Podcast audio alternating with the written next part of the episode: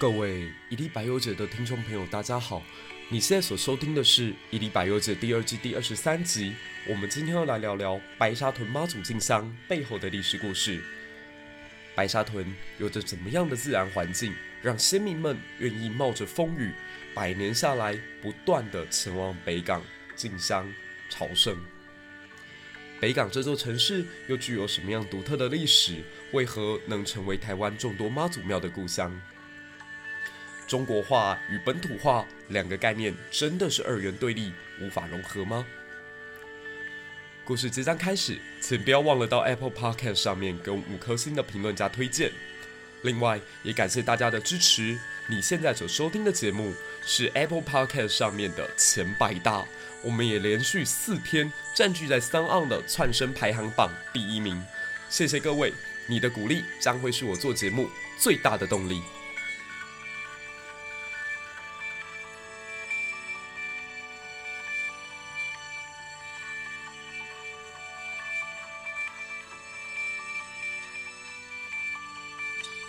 上个星期天，我在录制完维多利亚女王那一期之后呢，就急匆匆的下到南边去了。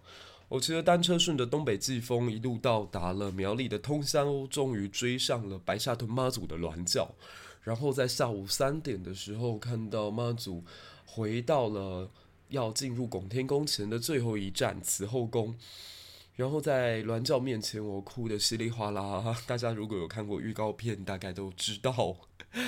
那我当下其实真的是受到了妈祖很大的疗愈哦，所以才想要跟大家推荐。那也希望能够透过我们这一期的节目呢，打破在大家印象当中好像只有正头小孩跟八加九才会参与的进香活动背后有着什么样台湾独特的历史文化跟背景脉络。那首先我必须得讲白沙屯妈祖进香的这段旅程，绝对是最艰苦卓绝的朝圣之路。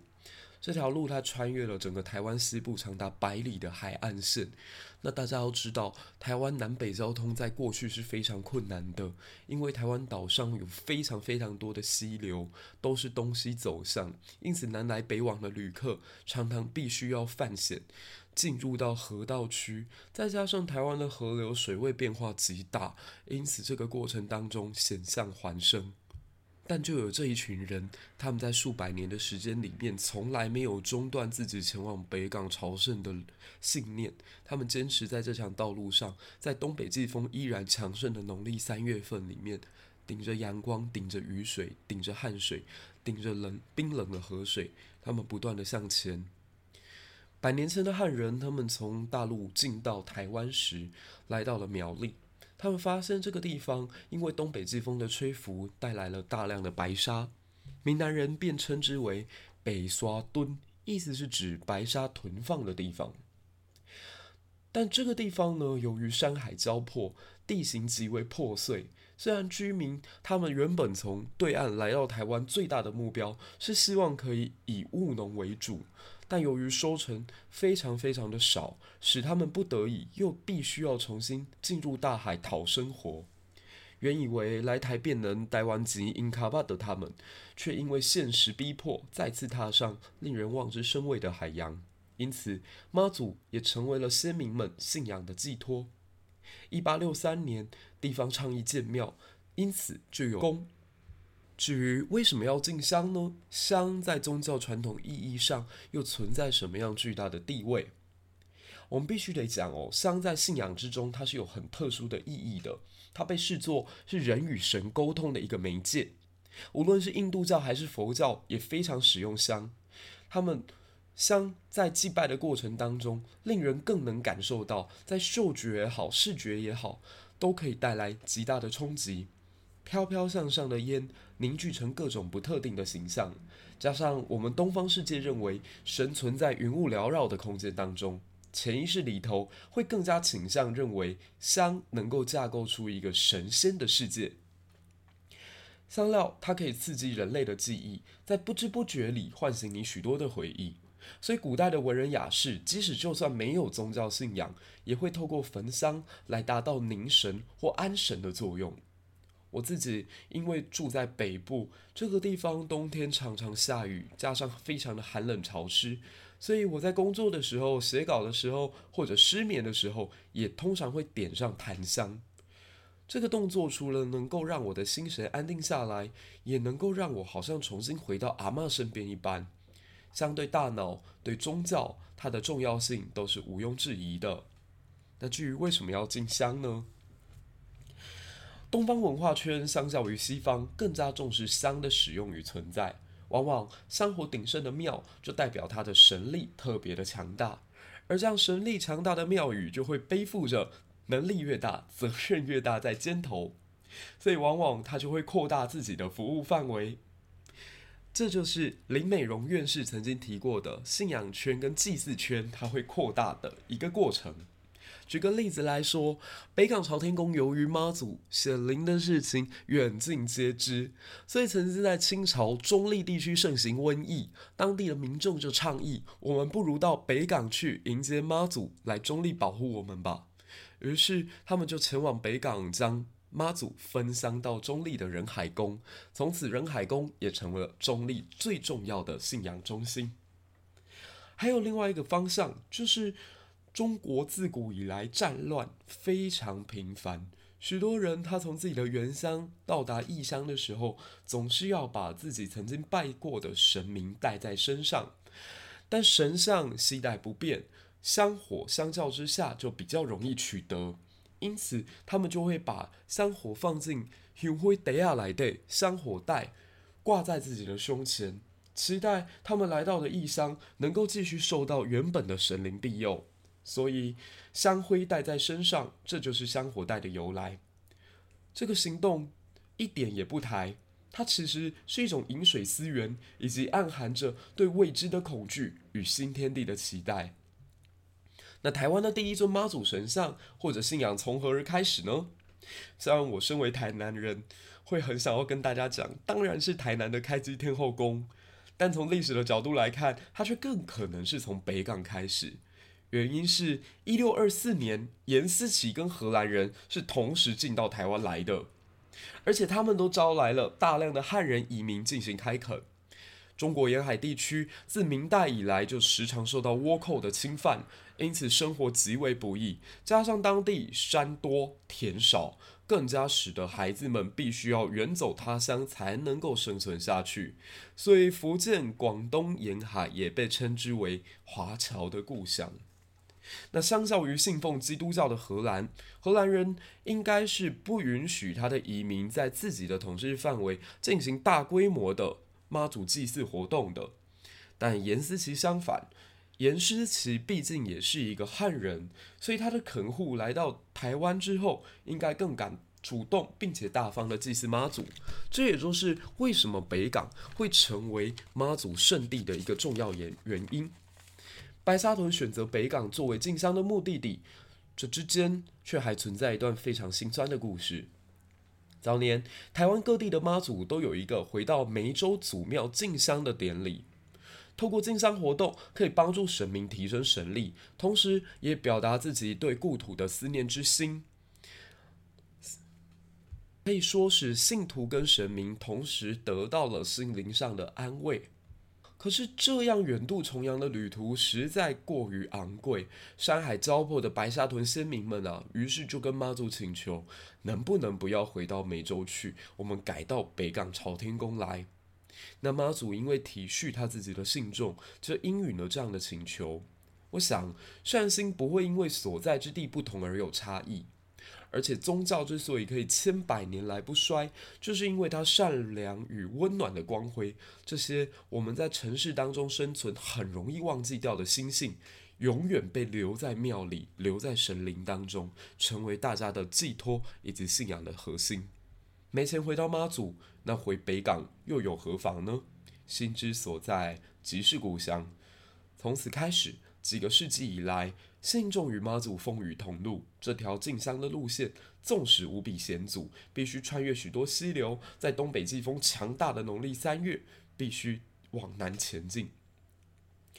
原本这个在清代大家都回梅州，唯有拱天宫南下，看起来有些令人觉得落寞的行为，但因为坚持了几个世纪，大家都知道，坚持是最令人感动的力量。几个世纪以后，这样的坚持让妈祖的进香成为了世界三大朝圣的道路之一。跟随妈祖南进的人潮，也从一开始的三四十个人，进展到现在几百万人的规模。西方世界虽然没有进香的文化，但他们其实也有维持自己教堂灵性的方法。像是梵蒂冈的圣彼得大教堂，它就拥有基督教传说当中的三大圣物之一——朗吉努斯之枪。这把被称为命运之枪的武器，曾经在传说当中刺穿了耶稣的身体。也因此，许许多多的人就传传言，谁拥有了朗基努斯之枪，便有成为欧洲之主的权利。所以后来的君士坦丁大帝啊，或者是查理曼大帝啊、希特勒啊、拿破仑啊这些野心家，都曾一度希望能够占有它。意大利的都灵教堂则是有耶稣的裹尸布。而这些圣物也都成为了西方教堂彰显自己神通广大的一种示范效果。也不只是基督宗教，佛教当中也有类似的传统。例如，有许多佛寺号称自己收有佛子舍利，日月潭边的玄奘寺也存放着来自唐三藏身上所炼成的舍利子。可是民间信仰，特别是台湾的道教，大多信仰者都是庶民百姓。他们没有钱，也没有力气去搜集、去珍藏、去购买这些所谓的圣物。他们能有的就只有香火。所以，我们也可以这么讲：台湾人跟神之间的关系，比起其他国家、其他民族，都来得更加亲近。我们不妨可以想象一个画面：百年前来到台湾的先民，对着只放在香火袋里面的那堆香灰，说着：“妈祖婆，请你得爱保庇哦。”我这抓，若讨海回来有修行，安尼我就有钱会当来帮你调金心。若是咱庄仔头拢总发展的袂歹，安尼咱就有资本会当来起庙。我想人与神之间在台湾的关系就是这一般休戚与共，这般亲近而紧紧相依。我热心的听众赖延昌大哥也跟我们补充到，在台湾呢。庙庙与庙之间的关系存在四种不一样的形态，分别是绕境、进香、挂香、跟挂楼。绕境通常是指这个神明在这个地方具有极大的主导性，所以他是来巡视他自己的管辖范围当中有没有发生什么事情，所以绕境比较是一个以上对下的关系。进香就比较复杂一点喽，它可以是平级的两间庙宇互相参访的过程，也可以是回到自己一间跟自己关系密切的庙宇进行对原本的祖庙的汇报，或者是交流，增添灵力。再来就是挂香，挂香的话就是我回到祖庙去拿当地的香灰回来，增加我庙宇的神力。最后则是挂炉，挂炉的话是指这个神明没有固定的祭祀地点，它是轮流每年在不一样的人家里，呃，由炉主进行奉祀。那我们再回过头继续讲北港的故事。北港它从严思齐开发以来，成为了台湾这个地方最重要的城镇。全盛时期在《诸罗县志》当中曾经有提到，本港街是台属街市最大。这个地方物产非常的丰饶，盛产了稻米以及能够榨油的花生。我想在清初的时候，应该还可以抓到梅花鹿。而严思齐呢，非常可惜的是，他在台湾的统治没有持续下去，因为他来到台湾的第二年就过世了。颜思齐早年精通武术，长相俊美，与大海商（西方称之为中国队长的李旦）有合作，一度还成为了李旦的副手。在大航海时期，负责做西班牙白银、日本物产与中国丝绸中药的走私活动。他以日本的平户作为根据地，而且还拥有一个西班牙的教名，他叫做 Pedro。那他的老板李旦叫做 Andre，他的拜堂兄弟。郑芝龙则叫 Nicholas。其实都可以看得出来哦，三四百年前，东亚世界地区早就已经开始了全球化的过程。可后来日本对外的策略越来越严格，这让身为商人的颜思齐非常敏锐地感觉到，嗯，看来以后跟日本之间的贸易恐怕无法像过去这般顺利进行了。于是他要思考的是带领整家公司进行转型。他把目光放到了当时在日本南部的台湾岛上，他想说，刚好东南沿海有一群居民，本来就百年来受尽各种倭寇侵扰，或者是明帝国蛮汉政策的影响之下，无法求生的人。于是他来到了东南沿海，招来三千多位汉人移工，前往今天的台湾，在笨港这个地方登陆，进行了开发。笨港由北港溪划开，上面叫北港，下面叫做南港。那后来，因为南港淤积越来越严重，因此人群就往更内陆的嘉义迁徙，这也就是所谓嘉义的新港。而非常恰巧的是，一六二四年，荷兰也踏上了台湾，同时颜思齐的结拜兄弟尼克拉斯郑郑芝龙的儿子也在日本诞生。没错，这个小孩就是后来的 Koxinga 郑成功。然而，颜思齐在台湾由于早死。所以他后来部众全部都归于郑芝龙的手上。同时，颜思齐跟郑芝龙两人的上司李旦也在一六二四年协调完沈有容荷兰之间的冲突之后，准备要回平户去。想不到回到日本平户没有多久，他也病死了。那他的部众大部分也都归于郑芝龙，这使得郑芝龙几乎成为整片东海到南海整个西太平洋地区最重要的霸主。于是他把视线重新转移到海上，他剿灭了刘襄、许新素等海贼，并且获得明帝国的封赏。崇祯皇帝甚至封他为海上游击，因此郑芝龙正式成为官方许可、奉旨劫掠的海上帝王。但也因此，他在台湾的屯垦缺乏典章规范以及建设的必要性，慢慢的让北港重要性被南边的台南给取代。但是信仰的力量仍然使得北港拥有台湾耶路撒冷般的地位。一六九四年，佛教临济宗的树壁禅师带来了由宋代济公雕刻的软舍妈祖像，并且建有朝天宫。软舍妈祖像在今天的鹿港天后宫、白沙屯拱天宫以及北港朝天宫都有，但这之中以朝天宫的香火最为鼎盛。道光年间，曾经有诗人看到了北港朝天宫的盛况，于是赞叹地说：“北港灵祠冠全台啊！”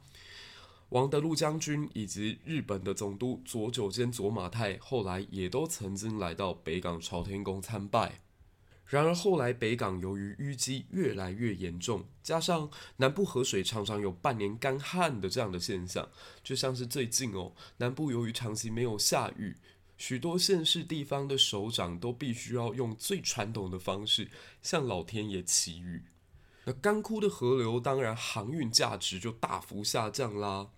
一七九九年的时候，一场飓风更是彻底摧毁了朝天宫的旧庙，使得一部分的祭祀用的器物被信徒给保存在了嘉义的新港。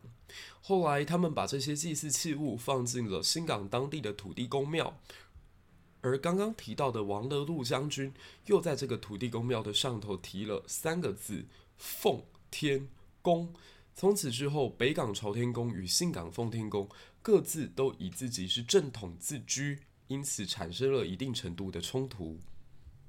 一八九四年，北港街道发生大火，街道严重受损，许多的商贾最终选择离开了北港。一九零四年，则因为地震的爆发，使得北港再次受到重创。至此，北港不再像过去这么的繁华。这个过程跟台南的盐水也好啊，或毛尾港也好，或者是云林的口湖乡也好，都非常的接近。原本是一个繁荣的城市，但因为天灾人祸的关系而逐渐没落下去。其实这些故事也在在的证明，台湾。一开始的这群移民们，他们的生活是多么的具有危险性啊！那当然，台湾虽然存在一群对妈祖信仰极为忠贞的信徒，但同时，妈祖的信仰背后似乎也有政治角力的痕迹。过去清朝政府曾经鼓励大家信仰妈祖，是为了要用来消灭明郑时代所信奉的玄天上帝。有一些学者甚至把妈祖信仰视作是外来政权或者是中国化的象征。因此，近来想要建构的南岛历史，他们希望台湾人能够重新认识到，我们原本的海神应该是鲸鱼。但台湾本身就是一个移民所建构的海岛国家，在这块海岛之上，不同背景的人群存在不同的历史记忆，并且随着时间慢慢的发展过程当中，又会出现改变。如果我们用地域来分析的话，其实明正家族所信奉的玄天上帝信仰，恰恰是华北军户带到福建去的。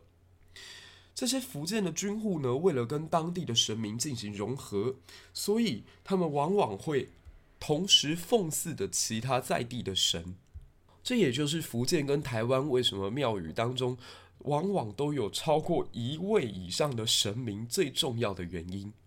它有点类似是现代合资企业的概念，也有点像是古罗马时期所谓万神庙的想法。多元融合，包容异己，彼此求存，一起努力。至于鲸豚崇拜呢，则是南岛语族与行船者的共同信仰。传说郑成功的前世就是一个骑鲸人，但随着原住民来到台湾的时间越来越长，其实他们的神话也开始出现了改变。阿美族跟卑南族多多少少还存在着鲸鱼的传说，但对于在山地发展更久的布农也好、排湾也好、邹族也好，就比较缺乏跟鲸鱼相关的记忆。宗教的世界啊，一如我们脚下的台湾，文化非常的多元，虽然我们偶有摩擦，但仍然是一个家人。台湾曾经在清朝帝国统治之下长达两百年的时间，汉人文化对这里的影响一定是最大的。我们可以看到，早在十七世纪的时候，我们是被称之为 Formosa 的。我们这里满满的南岛文化，满满的西洋文化，满满的基督教文化，满满的泛灵信仰。可是到了十八、十九世纪以后，我们走向了一个台湾府过渡的程序，儒家。庙宇、节庆、姓氏，这些汉人文化圈当中的表征，毋庸置疑的出现在这里，这也是我们无可回避的历史事实。可大家要记得一个原则哦，虽然我们的神、我们的宗教、我们的节庆大多都是中国过来的，但不代代表这些中国文化来到海岛之后就一成不变。因为凡是文化，它接触到一个不一样的天然环境，就一定会产生化学变化。就一如亚历山大入侵中东、入侵波斯、入侵埃及的过程当中，把希腊文化带了过去，却自己也会慢慢的在地化。有道是一方水土养一方人。汉文化与福广移民来到台湾之后，数百年来与原住民互动，与外国文化接触，这座 DNA 当中带有海洋文明的小岛，也开始改造了原本的汉人。所以，我们从清朝的史料可以发现，我们台湾特别具有商业精神，特别具有契约文化，凡事都要以契为证，嫁娶、婚姻、搬迁、建房、水利、农田，通通都有凭借。而且来到台湾海岛上的汉人极具冒险精神，这跟住在中国内地比较保守、比较重儒轻商的汉文化出现了明显的对比。台湾在清代中国化的同时，其实也非常避免不了的本土化，这就是所谓的作用力与反作用力。